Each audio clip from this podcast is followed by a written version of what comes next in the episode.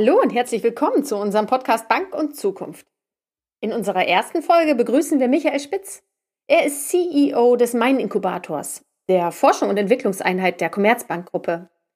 Mit unserem Podcast wollen wir in die Zukunft des Bankenmarktes blicken. Und natürlich sprechen wir mit Michael Spitz darüber. Ganz konkret diskutieren wir über Blockchain, die Use Cases der Commerzbank dazu und welche interessanten Projekte sie dazu schon umgesetzt haben. Außerdem machen wir einen kleinen Ausflug in die Welt des Quantencomputings und sprechen über die Chancen dieser Technologie. Aus aktuellem Anlass haben wir auch über den Fall Wirecard gesprochen und wie dieser den deutschen Finanzmarkt beeinflussen könnte. Wenn Sie jetzt neugierig geworden sind darauf und noch einen Tipp für guten Champagner brauchen, dann geht's jetzt los in die Folge mit Michael Spitz. Bank und Zukunft. Der Podcast für die Finanzbranche von IBM.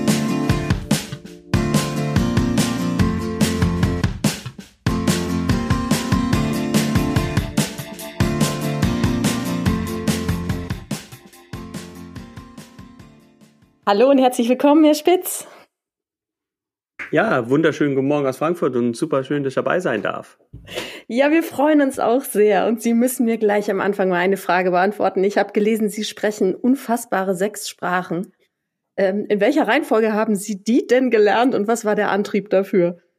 Ich weiß jetzt nicht, ob der Bezug eher ist auf, äh, auf, auf, Java, auf Corda, auf Hyperledger Fabric oder eher auf Deutsch, äh, Französisch, Spanisch, Russisch und Italienisch. Hintergrund ist, ich bin äh, in, in, Frankfurt groß geworden und bin dann als, als ganz kleiner Junge dann äh, aufgrund beruflicher äh, Veränderung meiner Eltern erst nach Caracas, Venezuela, dann nach Brasilien, dann nach USA und so hat man dann die ein oder andere Sprache gelernt, war dann auch in der internationalen Schule da äh, und so im Lauf, im Lauf der vielen Jahre, wo ich auch dann mal in England gewohnt habe, mal in Asien gewohnt habe, so kommt die ein oder andere Sprache dazu. Aber wie ich immer sage, nur gut genug, um so ähm, gefährlich, gefährlich aufzufallen und nicht wirklich, um das wirklich zu meistern. ich finde das durchaus sehr beeindruckend. Ähm, und wir kommen bestimmt noch mal dahin, dass es Ihnen mit Ihrer heutigen Tätigkeit an der einen oder anderen Stelle auch zugutekommt. Mit Sicherheit. Sie befassen sich ja stark äh, mit Forschung und Entwicklung heute. Sind, sind Sie sich selber eher so als den Corporate-Typen oder sind Sie eher der Startup-Typ? Was würden Sie sagen? Ähm, ich habe seit äh, einem halben Jahr für mich beschlossen, ich bin ein Zukunftstourist. Das ist, äh, ich will mich nämlich nicht so in Kategorien und Schubladen reinordnen lassen. Es ist corporate. Äh, ich meine, wenn man jetzt über 50 ist, wie ich jetzt geworden bin, dann hat man natürlich fast immer eine Corporate-Historie. Auf der anderen Seite haben wir ein Leben lang immer an neuen Themen gearbeitet. Von daher, ähm, Zukunftstourist beschreibt es, glaube ich, ganz gut, was so meine Tätigkeit die letzten Jahrzehnte beinhaltet. Und wenn Sie zurückblicken tatsächlich auf die letzte, die letzten, vielleicht nicht Jahrzehnten, aber die letzte Zeit, was waren denn die, sagen Sie, vielleicht drei größten oder erfolgreichsten Use Cases, die bei Ihnen im Main-Inkubator entstanden sind? Genau. Als mein Inkubator sind wir ja die ähm, Forschungs- und Entwicklungseinheit äh, der Commerzbank-Gruppe. Und äh, irgendwie als, äh, als eben mal die Strategie rausgegeben wurde, äh, die Bank möchte ein digitales Technologieunternehmen werden oder bekommen, äh, haben wir gesagt, äh, wir möchten eigentlich hier eine Forschungs- und Entwicklungseinheit aufbauen und auch ein Frühphaseninvestor sein. Ähm, für uns äh, waren, glaube ich, äh, gerade die Veränderungen auf Ebene der Blockchain ganz, ganz äh, äh, wegweisend. Äh, so haben wir ganz am Anfang in vielen, vielen Themen geforscht und geschaut, was bedeutet es denn, ICOs, Bitcoin, STOs und so weiter, aber haben uns dann irgendwann sehr viel stärker darauf fokussiert, wie können wir denn eigentlich Blockchain-Anwendungen machen und haben vier Hauptthemengebiete für uns gefunden. Das eine Thema war äh, programmierbare Währungen, das zweite Thema war Kapitalmarkt, das dritte Thema Trade Finance und das vierte Thema Identitäten. Und wenn ich da vielleicht zwei herausgreifen darf, wir haben sehr früh das Thema auf der Kapitalmarktseite, weil das ist ursprünglich auch mein Hintergrund. Ich bin Primärhändler im ersten Leben im Wertpapierbereich gewesen, habe immer mit äh, digitalem Handel äh, von Wertpapieren zu tun gehabt in verschiedenen Organisationen. Äh, und so hatte ich natürlich schon eine gewisse Affinität für das Thema Kapitalmarkt. Äh, und uns ist es eben gelungen, äh, sehr früh auch mit Kunden der Bank, mit einer KfW, einer Münchner Rück, einer MEAG, aber auch einer Texas und so weiter, äh, Kapitalmarkttransaktionen auf einer Blockchain nicht nur technisch abzubilden, sondern auch juristisch umzusetzen. Und so, glaube ich, das war einer unserer, unserer wirklichen Highlights. So konnten wir zum Beispiel im vergangenen Jahr für die Firma Continental und Siemens eine Wertpapiertransaktion durchführen, wo wir sogar auch nicht äh, den einen Teil mit dem Kapitalmarkt auf Blockchain verbunden konnten, mit dem Thema programmierbarer Währung. Also auch die Zahlung in Euro und das alles rechtsverbindlich mit einer Wertpapierkennnummer. Das war schon, äh, schon ein großer Highlight für uns. Äh, daneben äh, haben wir für äh, die Firma Daimler und Bosch, die kamen zu uns, mit denen sind wir im regen Austausch mal, gesagt, wir wollen hier ein Level 4 fahrendes Fahrzeug haben, äh, müssen aber im Grunde genommen eine Bezahlung auch hinbekommen, auch im LKW. Und wir müssen uns als Banker natürlich nicht der Illusion hingeben, wo wir sagen, äh, die geben Milliarden dafür aus in Forschung und Entwicklung, um jemand vom Fahrersitz runterzuholen und dann kommt ein Banker um die Ecke und nur für die Bezahlung setzt er auf den Beifahrersitz jemand anderen, nur um da ein bisschen eine Bezahlung zu machen. Und so konnten wir gemeinsam mit den Kollegen äh, auch eine Bezahlung direkt von dem LKW an der Ladestation machen und das alles dann auch rechtsverbindlich und natürlich auch technologisch abbilden. Das war mit Sicherheit ein großes Highlight, dafür auch letztes Jahr einen Handelspreis, Innovationspreis gewonnen.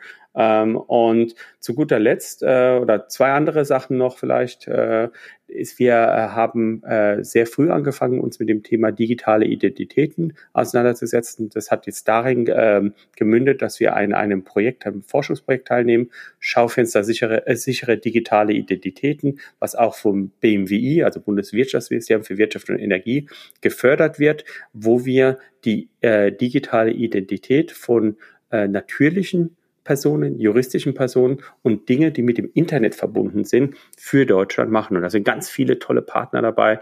Da ist äh, auch wieder ein Bosch, eine Deutsche Bahn, eine Deutsche Bank, eine Deutsche Telekom, äh, aber auch eine Technische äh, Universität Berlin und vor allem auch äh, eben Ko äh, Kollegen aus, aus der Bundesdruckerei, die ja in Deutschland die Hoheit über die Personalausweise haben. Und da arbeiten wir äh, an so einem Projekt zusammen, wo wir wirklich auch zwischen Forschung auch in echte Projekte umleiten.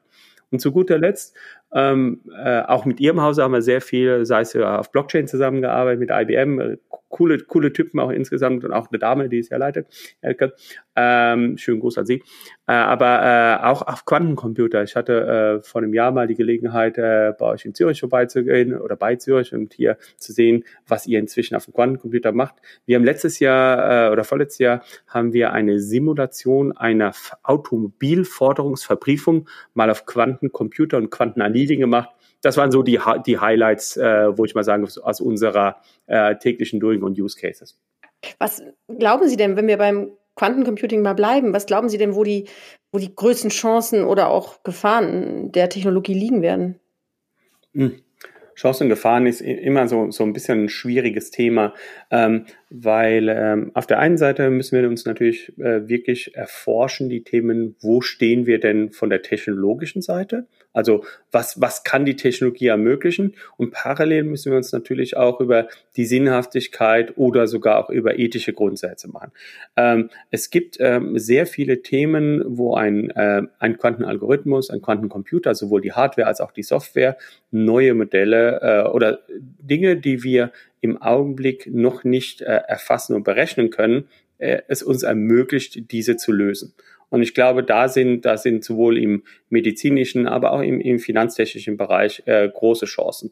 Wir konnten zum Beispiel äh, im Rahmen der, äh, des, des Projektes, wo wir gesagt haben, eine Verbriefung optimieren, da geht es um, wie kann man einen Ankaufsprozess äh, oder einen, einen Ankaufspreis eines Forderungspools erhöhen, konnten wir eine bessere, äh, ein besseres Ergebnis für den Kunden von sechs Prozent besserem Output was wir trotz aktueller sehr, sehr guter Leistungen, äh, sowas ist nur mit einem Quantencomputer, in dem Fall Quantenannealing und Quantencomputer, nur möglich. Das heißt, da sehen wir große Chancen in den kombinatorischen Problemen.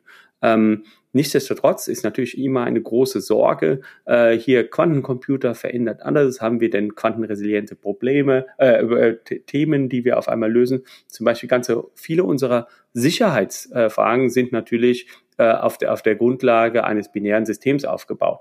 Äh, und äh, die Frage ist, sind diese dann auf einmal mit einem Quantencomputer ähm, ev eventuell in böswilliger Form äh, zu ändern? Und da muss man sich natürlich ganz genau anschauen. Die gute Nachricht ist, im Augenblick noch nicht, aber äh, wir forschen ja auch immer weiter und müssen dann da auch die Chancen und die Risiken sehen. Mhm. Wir, wir schauen da ja oft auch nach Amerika rüber. Glauben Sie, dass wir in Deutschland noch Innovationstreiber sind oder passen wir uns da überwiegend den Entwicklungen aus Amerika an? Hm. Äh, muss ich mal kurz drüber nachdenken.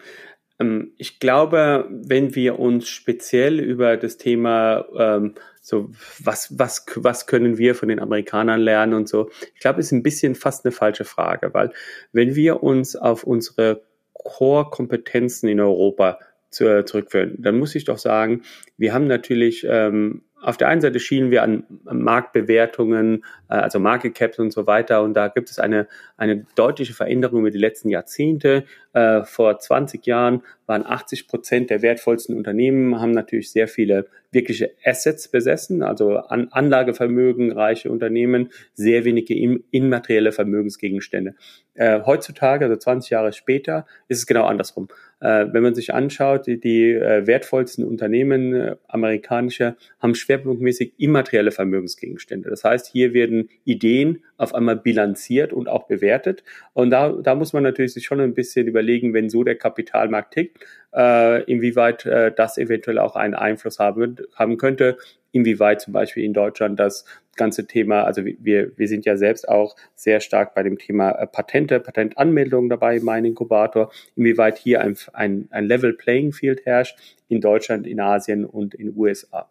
Aber viel wichtiger ist meiner Meinung nach, wir haben, wir haben in Europa äh, Themen, wie wir mit der Gesellschaft umgehen, wie wir mit Daten umgehen wollen. Und das sind eben nicht nur Kapitalmarkt, äh, äh Market Cap Themen, sondern wir können hier wirklich eine eine Vorreiterrolle spielen. Ich denke jetzt nur an die Sachen, seit, seitdem die Frau von der Leyen äh, die Präsidentschaft übernommen hatte in der EU, dass sie gesagt hat, wir wollen weiter in dem Thema Quantencomputer forschen. Wir wollen weiter das Thema Datensouveränität ganz hoch erhalten. Wir haben Möglichkeiten auf dem Green Deal, was wir an den Sustainable Development Goals hinkriegen. Ich glaube, das sind alles Sachen, wo wir äh, aus der Position der Stärke heraus agieren werden und können. Und äh, ich glaube, das ist viel entscheidender als nur in das ein oder andere äh, Land zu schauen, sei es jetzt äh, Valley USA oder sei es jetzt nach Asien, die möglicherweise auch andere Rahmenbedingungen haben. Mhm. Also sich auf die eigenen Stärken lieber besinnen, statt rüber zu gucken, meinen Sie? Auf jeden Fall. Ich, ich glaube, hier haben wir wirklich ein, eine Chance, äh, weil wir haben sehr gute Forschung. Ähm, wir haben, äh, also ich, ich denke, sowohl in der Grundlagenforschung als auch die Akzente, die momentan von der Politik und ich muss sagen, äh, in den letzten äh, drei, vier Jahren bin ich immer mehr davon überzeugt, dass gerade gerade Deutschland, aber auch Europa wirklich die richtigen Impulse setzen. Also viele sagen ja auch, ja, aber wir investieren viel zu wenig in das Thema äh, Machine Learning oder künstliche Intelligenz. Ähm, aber ich glaube, man, man, man muss sich wirklich darauf besinnen, was können wir äh, und so ein, ein ganz starker Fokus, den wir aktuell haben mit äh, zum Beispiel das Thema Quantencomputer halte ich für sehr, sehr relevant, äh, dass hier äh, Deutschland, aber auch Frankreich eine Vorreiterrolle äh, diskutiert. Und ich glaube, da gibt es Chancen für, äh, für Europa wirtschaftlich, aber für die Europäer als Gesellschaft. Mhm. Glauben Sie, dass ähm, die, die Auswirkung über Wirecard oder das, was in der Presse berichtet wird, Auswirkungen hat tatsächlich auf unseren Finanzplatz, weil Sie jetzt sagen, die, die Wirkung von Deutschland oder Europa? Ähm, ich, ich, ich denke, dass jede Krise ähm, immer Auswirkungen hat, weil, weil hoffentlich lernt jeder und äh, ich glaube, es gibt nichts Schlimmeres, als Fehler zweimal zu machen. Äh, von daher wird, wird auch ein Fall äh, exemplarisch wie Wirecard mit Sicherheit auch Auswirkungen haben, muss sagen, inwieweit kann sowas verhindert werden. Und ich glaube auch, äh, auch, auch das ganze Thema äh, mit Covid-19 wird, wird uns verändern. Wir werden sehr viel stärker in ähm, möglicherweise hybride Geschäftsmodelle gehen, dass es es muss immer auch eine Online-Möglichkeit äh, dazu parallel geben und nicht ein Entweder-Oder, äh, sondern es ist wahrscheinlich ein Und, dass man fließend äh, und ich war, war, war dem letzten in einem in einem Videocall, da war ich sehr beeindruckt von äh, von meiner Kollegin, die praktisch äh, im, in einem, die war in Berlin gesessen, von ihrem Laptop äh, aufstand, äh, direkt auf ihr Smartphone in ein Auto gestiegen ist und dann wieder bei sich im Büro angekommen ist und das war alles in 45 Minuten äh, und äh, medienproof frei und es hat mal funktioniert und ich glaube, äh, in diese Richtung wird es gehen. Ich glaube, bei, bei Thema sind, so wie ich es verstanden habe, ja auch strafrechtliche Themen unterwegs, die müssen natürlich in irgendeiner Form gewürdigt werden. Aber ich glaube, gerade äh, wir müssen, wir müssen auch immer sehen, äh, welche Chancen da sind. Äh, ich meine, mit Sicherheit äh, äh, gab es schlimmere Skandale. Es wird auch wieder andere geben danach. Äh, ich glaube, man muss eben daraus lernen ähm, und, äh, und nach vorne blicken und, und eben sehen, wie können wir die Gesellschaft und auch die, äh, die, ganze, die ganze Wirtschaft auch resilienter machen. Ich glaube, mhm. das ist ein ganz wichtiger, ganz wichtiges Thema. Mhm. Da bin ich komplett einverstanden. Wo Sie, wo Sie gerade Covid-19 ähm, angesprochen haben, was glauben Sie denn, was das für langfristige Auswirkungen vielleicht auch zunächst mal auf die Commerzbank haben wird? Gut, jetzt, also ich, ich möchte, äh, da, da ich ja ne, zwar eine Tochtergesellschaft der Commerzbank bin, aber selbst keine, keine Banklizenz habe, spreche mal für, für Finanzinstitute im Allgemeinen. Mhm. Ähm, äh, also ich glaube schon, dass die, die Art und Weise äh, in der Kundeninteraktion äh, sowohl persönlich als auch digital sein wird. Und das hat das einfach nochmal beschleunigt und gezeigt. Äh, und ich glaube, äh, da, da hat auch immer äh, die ganze Krise, die Covid-Krise jetzt ein bisschen auch geholfen, das zu beschleunigen und das letztendlich hier einen, einen Druck aufzubauen und zu zeigen.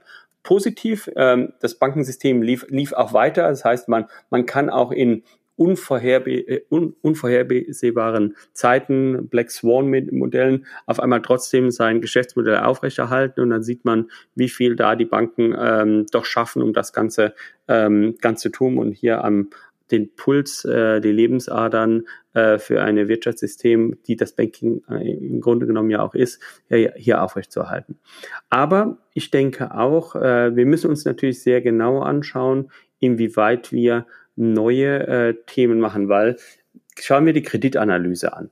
Wir haben momentan äh, für die, für die wenigsten Unternehmen äh, 2019er Jahresabschlusszahlen äh, draußen im Jahresabschluss. Das bedeutet aber auch, ähm, die haben natürlich sehr wenig mit der Krise 2020 zu tun, jetzt Covid, mhm. weil die für viele Firmen einfach eigentlich sind. Äh, und wenn wir dann irgendwann die 2020er Bilanzen vielleicht vorliegen haben für die äh, Bilanzanalyse, Kreditbeurteilung, dann haben die äh, wenig Zeit, weil hoffentlich sind wir dann alle äh, wieder in einer äh, Post-Corona, äh, äh, nach, nach Krisenzeit wirtschaftlich wieder auf dem Aufschwung. Das heißt, wir müssen es schaffen, unter anderem mit Hilfe von Technologien, aber grundsätzlich auch in der menschlichen Analyse, sehr viel stärker in Real-Time-Data zu kommen. Das heißt, äh, die die Aussagen der Vergangenheit, dass diese, äh, dass diese vielleicht nicht mehr die Zukunft so machen, ist, glaube ich, schon nie so deutlich geworden wie jetzt während der Krise. Mhm. Und, äh, und von daher kommen da, glaube ich, große Herausforderungen auf ähm, äh, Institutionen zu. Und da kommen natürlich auch, auch Firmen wie Sie, IBM dazu, die daher mit Sicherheit das eine oder andere gut helfen können. Das ähm, hoffen wir, ja. und ähm, tatsächlich haben wir aber festgestellt, die Menschen haben in dieser Krise sehr unterschiedlich reagiert und natürlich die digitale Affinität spielt eine große Rolle, wie man dann mit diesen, mit den neuen Möglichkeiten oder auch den neuen Zwängen umgeht. Ich würde deswegen an dieser Stelle ja gerne eine kleine äh, Kurzantwortrunde mit Ihnen machen, damit wir Sie als Menschen noch mal ein bisschen besser einordnen können. Sind Sie damit einverstanden? Sie brauchen nur, nur, ganz kurz. Sie brauchen nicht zu begründen, Sie dürfen. Ähm, streamen oder Buch? Stream. Hund oder Katze? Beides. Auto oder Fahrrad? Elektrofahrrad. Anzug oder Casual? Mm, casual. Italienisch oder Russisch? Russisch. Moe oder Wolf Clicquot? Ähm, in dem Fall de definitiv äh, Wolf Clicquot, aber äh, gibt auch noch andere. Kryptowährung oder Aktie? Aktie. Windkraft oder Sonnenenergie? Sonnenenergie. Tesla oder Mercedes? Mercedes EQC. Und als letztes Energie- oder Bankenbranche? Puh, weder noch ähm, ähm, äh, universitäre Weiterbildung im, Alt, im Alter. Und um das kurz aufzulösen, warum ich Sie das frage, Sie haben sich vor zehn Jahren äh, noch hauptsächlich mit erneuerbaren Energien beschäftigt. Ähm, ja. Erzählen Sie doch mal kurz, wie kam es denn zum Wechsel zurück in die Bankenbranche und gibt es vielleicht auch Synergien zwischen den beiden Branchen? Ich glaube, Innovation entsteht immer nur, äh, indem man ähm, verschiedene Hintergründe zusammenbringt. Ich glaube, wenn man nur versucht, in seinem, äh, in seinem eigenen Finanzbereich oder Energiebereich zu bleiben, hat man nur inkrementelle äh, Veränderungen. Das kann grundsätzlich gut sein, so jedes Jahr fünf Prozent ein bisschen besser zu werden, gerade wenn wir im Bereiche von Optimierung von Dieseleffizienzen äh, oder Energie und, und so weiter denken. Aber wirkliche Sprunginnovation, ähm, bin ich fest von überzeugt, bedarf äh, Diversity äh, in verschiedenen Bereichen und man kann sehr viel voneinander lernen, weil ähm, wir haben äh, ja, ich sag mal grundsätzlich äh, gibt es aus meiner Sicht drei Megatrends. Wir haben einmal biologische, digitale und physikalische. Und die verändern unsere Gesellschaft. Und aus denen kann man verschiedene Zukunftstechnologien ausleiten. Die kann man dann in ein Raster von Technologiereifegraden einordnen und sagen, wann kommen diese zur Wirkung. So haben wir zum Beispiel gesagt Blockchain vor sechs, sieben Jahren, das waren reine Grundlagenforschung, wissen wir nicht, ob es funktioniert, ist eine Ansammlung von verschiedenen Technologien, Immutability, Verschlüsselung und so weiter. Aber zusammen können sie ganz neue Sachen ermöglichen, weil Myrtle Tree und so weiter kennen wir aus den 60er Jahren schon. Also die Grundlagen von Blockchain sind jetzt nichts Neues. Die Kombination von verschiedenen Themen haben zu diesem ich sag mal, vermeintlichen Hype oder die Chancen auch geführt mit zu, zunehmender auch Speicher und Processing Power. Und ich glaube, so bedarf es immer, dass man verschiedene Blickwinkel und Perspektiven nimmt. Äh, und ich glaube, da sind wir auch, sind wir auch sehr gut.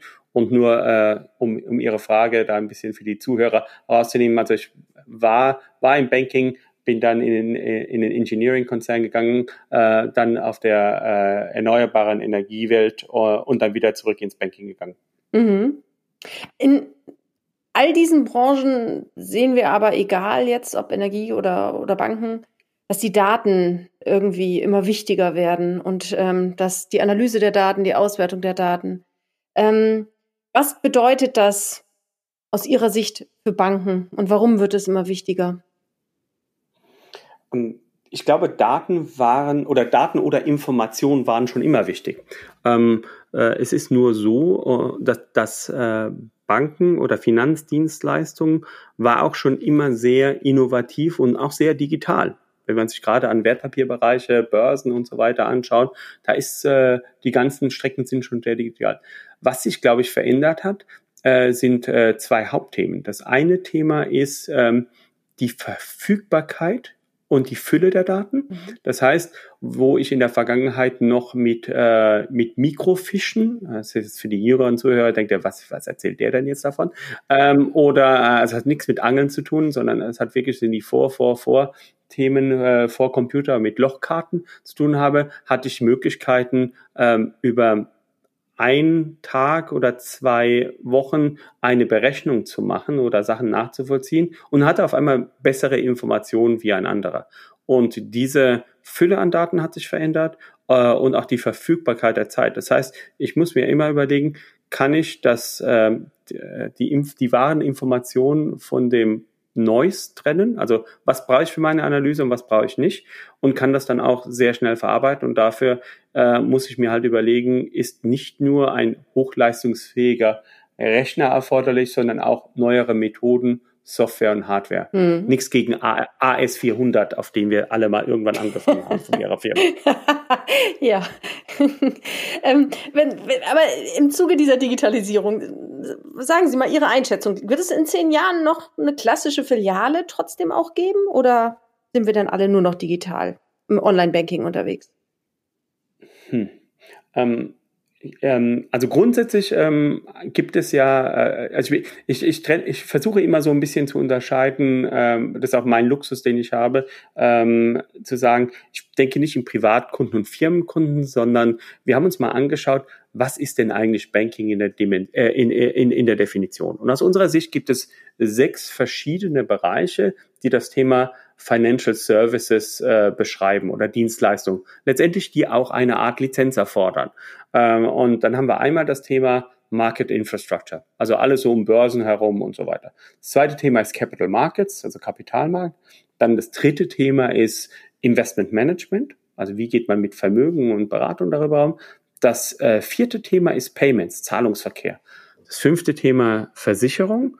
Und das letzte Thema ist äh, Deposit und Lending oder Einlagen und Kredit, was aus einer technologischen Sicht genau das gleiche ist, nur ich wechsle, ich wechsle den Betrachtungs, äh, den, den, den Blickwinkel. Einmal bin ich Geldgeber, einmal bin ich Geldnehmer. Das sind die, die sechs Bereiche, die es letztendlich, die wir heute als Banking bezeichnen. Und hier gibt es aus unserer Perspektive fünf verschiedene Ansätze und wahrscheinlich ist es, ist es nicht der eine einzige Weg, sondern eine Kombination, wie man das angehen kann. Und so schauen wir zum Beispiel im, im ersten Fall die Definition von Better Bank. Also jede Bank versucht so einfach ein bisschen graduell das besser zu machen, sei es im Zahlungsverkehr, sei es auf der Versicherungsseite, Deposit. Äh, und da kommen so Sachen rein wie große Innovation, Instant Payment und so weiter. Das zweite Thema ist jemand, der Ansatz ist New Bank. Wie würde ein, ein komplett bankfremder äh, der dann trotzdem eine Banklizenz möchte, hier reingehen. Wie würde ein Facebook zum Beispiel das Thema angehen? Wie würde ein Google, wie würde ein IBM, äh, wenn sie ins Banking gehen wollten, äh, oder ein, ein Tencent reingehen? Also die haben vielleicht eine andere Perspektive, weil die noch ein anderes Geschäft führen, weil die ein, äh, noch, noch eine E-Commerce-Plattform dahinter haben oder ein Softwareunternehmen. Äh, und ich glaube, die kommen dann eher auf so, so Fragen rein, ich mache mal ein Stablecoin oder versuche das auf einer technologischen Seite zu lösen, ohne die Legacy zu kennen. Äh, und da finde ich zum Beispiel ganz spannend, dass äh, jemand wie, wie in Singapur gesagt hat, äh, bei, bei der Banklizenz äh, geben wir das an ein, ein, ein äh, Ride-Hailing Company Grab, also so Uber-Äquivalent, gemeinsam mit, äh, mit der Singapore Telekom. Die haben eine Banklizenz bekommen äh, und dürfen nicht mal die normalen Systemlandschaften, Architekturen der, der Legacy-Player nehmen. Das heißt aber, die gehen nach wie vor davon aus, dass es auch Bargeld und Cash gibt. Nur das holt man sich nicht am Geldautomaten. Viele haben gesagt, es war die letzte große Innovation der Banken, der Geldautomat, sondern eben bei seinem Uber- oder Grab-Fahrer, weil der halt auch damit immer Cash zur Verfügung hat und dann ist nur noch eine technologische Sache, wie dann digitales gegen physisches Geld. Also das sind Themen wie eine, der zweite Fall einer neuen Bank. Das dritte Thema ist die Invisible Bank wo der Kunde gar nicht sieht, mit welcher Bank er agiert. Das heißt, für ihn ist mehr die Convenience, äh, er ist jetzt bei einem Starbucks oder bei einem Telekom-Laden oder bei, bei dem Tesla-Laden und dann ist halt jemand im Hintergrund, eine Solaris-Bank zum Beispiel, die dann die Dienstleistung anbietet, die regulatorisch dafür gerade steht, aber äh, der Kunde sieht das gar nicht. Um, dann haben wir das Thema Fractional Bank. Wir sind ja auch eine der führenden Frühphaseninvestoren ähm, in der Welt in Europa. Äh, mit äh, Mining Incubator und Commerce Ventures äh, investieren wir in sehr viele, über 40 äh, sogenannte Startups in dem Bereich, wo man dann einige dieser Leistungen dann auch anbietet, gemeinsam mit Banken und wo man halt gut ist. Und ich glaube, da müssen, werden Banken sich in Zukunft darauf fokussieren, wo sind die wirklich gut und was kann man da machen. Und dann für uns so ein bisschen der heilige Gral als fünfter Punkt, ohne Banklizenz? Kann man diese Dienstleistung denn auch ohne Banklizenz abbilden? Und wenn man diese sechs Bereiche versucht zu kombinieren mit den fünf Möglichkeiten der Herangehensweise, hat man theoretisch 30 Modelle, wo man auf jedes eine Antwort hat und dann kann man kann man schon deswegen ich sage immer, wir kennen die Zukunft, wir wissen nur nicht genau, wann sie passiert. Ähm, und von, von daher sind wir da ganz guter Dinge, von der Technologie her gerüstet zu sein, was ich vorher mit diesen Technologie-Reifegraden bezeichnet habe. Wann kommt die Technologie? Wann kann sie im Einsatz kommen? Das ist ja unser Antreiber in der Kombination, welche Bankleistungen kommen da. Ähm, also es, es, es wird Leute geben, die äh, auf eine persönlichen Kontakt für einige Dienstleistungen haben. Ähm, ich könnte mir auch vorstellen, dass es Nischenanbieter gibt, die auch äh, Filialen äh, weiterhin haben. Äh, denke mal nur, also jetzt ob, es zehn Jahre nach vorne oder auch 15, äh, auch ein Manufaktum hat eine Renaissance bekommen, weil Leute unbedingt ein altes Kaufhaus haben wollten und könnte mir vorstellen, dass es vielleicht da auch noch sowas gibt. Und das Thema immer Resilienz. Äh, was passiert, wenn, wenn die Infrastruktur auf einmal nicht mehr so da ist? Wir müssen trotzdem noch Vermögenswerte von A nach B machen. Ich glaube, das ist sehr wichtig für unsere Gesellschaft. Mm, das ist richtig. Aber bei, bei diesen Modellen, die Sie jetzt vorgestellt haben, ähm, es spielt ja auch immer ein Erwäggrund, welche Erträge Sie am Ende daraus ziehen können. Gerade wo wir in diesem, äh, im Moment das Zinsgeschäft sich entsprechend schwierig gestaltet. Ähm, Jetzt haben Sie diese verschiedenen Modelle gesagt und es klingt so, als wären sie alle gleichwertig oder man wüsste nicht, was kommt. Was würden Sie denn sagen, was ist besonders ähm, sinnvoll für die Banken oder was ist besonders ertragsreich oder ist es deswegen am wichtigsten oder unter welchem Aspekt würden Sie sie jetzt vielleicht auch priorisieren? Ähm, das ist meine persönliche Meinung und nicht die der, äh, meines Mutterhauses, als Disclosure schon mal vorweg. Ähm, also ich, ich, ich glaube, wir müssen mehrere Sachen. Ähm, ähm, es wird sehr, sehr schwer sein, für eine Bank erfolgreich als Universalbank tätig zu sein. Und ich versuche mal hier die Parallele zur, zur Energie- oder zur Telekom-Branche zu nehmen. Ähm, Sie haben so, so, so, so zwei, zwei Dimensionen, an denen Sie arbeiten, nämlich Kundennähe und Produktqualität. Und natürlich wäre es wunderbar, wenn Sie äh, zum Beispiel das beste Netz hätten für Datenübertragung oder für Energieübertragung und jeden Kunden perfekt kennen. Dann, dann haben Sie wirklich alles, alles, alles gehabt, sind der beste Anbieter in dem Markt. Und so scheinen ja aktuell auch einige der von Ihnen vorhin angesprochenen Silicon Valley Unternehmen da zu sein. Aber ähm, ich glaube, das ist, das ist ein, ein, temporärer Effekt. Ähm, also werden Sie sich fokussieren, bin ich jemanden, der sehr stark äh, an meinem Produkt weiterverhält, ein sehr gutes Produkt anbiete und dann aber anderen Leuten den Kontakt zum Kunden überlasse und da einfach nur äh, Produktbetreiber bin. Ich glaube, das ist ein ganz wichtiges Thema und da müssen sich Banken in Zukunft entscheiden. Oder aber äh, bin ich jemand, der ganz nah am Kunden ist und vertreibe auf einmal mehrere Produkte, nicht nur die von mir gemachten, sondern auch von Startups oder auch von anderen und bin im Grunde genommen wirklich der Consiglieri, der Bankberater äh, im, im besten Interesse des Kunden. Äh, und auch da habe ich einen Case. Also der erste Case ist so Nirvana, wenn ich der beste Produktanbieter und alles habe. Der zweite Case entscheidet der beste Produktanbieter. Ich muss permanent Innovation auf der Produktseite machen und ein bisschen raushören, was wollen die Kunden. Im anderen Bereich mache ich im Grunde genommen die Vorauswahl für den Kunden, was da draußen am Markt ist und bin sein Berater. Äh, also im einen Produkt, andere ist Kunde. Ähm, aber Worst Case ist natürlich das andere. Ich habe weder Produkt noch Kunde. Und da muss man irgendwo natürlich genau aufpassen, dass man nicht in diese Falle dappt, indem man sagt, man möchte ein bisschen von allem machen, weil wenn man es nicht schafft, wirklich erfolgreich zu sein, gibt es durchaus äh, in der Vergangenheit auch die Gefahr. Deswegen, und, und ich glaube, das Thema, was ist der Purpose? Warum mache ich etwas? Ähm, das sind, sind neue Veränderungen, die wir sehen. Das heißt, wir haben nicht nur der Kunde, der jetzt nachfragt für ein was sind da vielleicht Produkte, die jetzt nicht mehr so nachfragen, für ein physisches Schließfach. Und jetzt rede ich nicht über jemand, der eine, der seine Bitcoins und Ether in einer, in einer äh, äh Cold Storage äh, verwahren möchte, sondern ich meine jetzt eher für, äh, für Werttafelgeschäfte und so weiter, was es so nicht mehr gibt.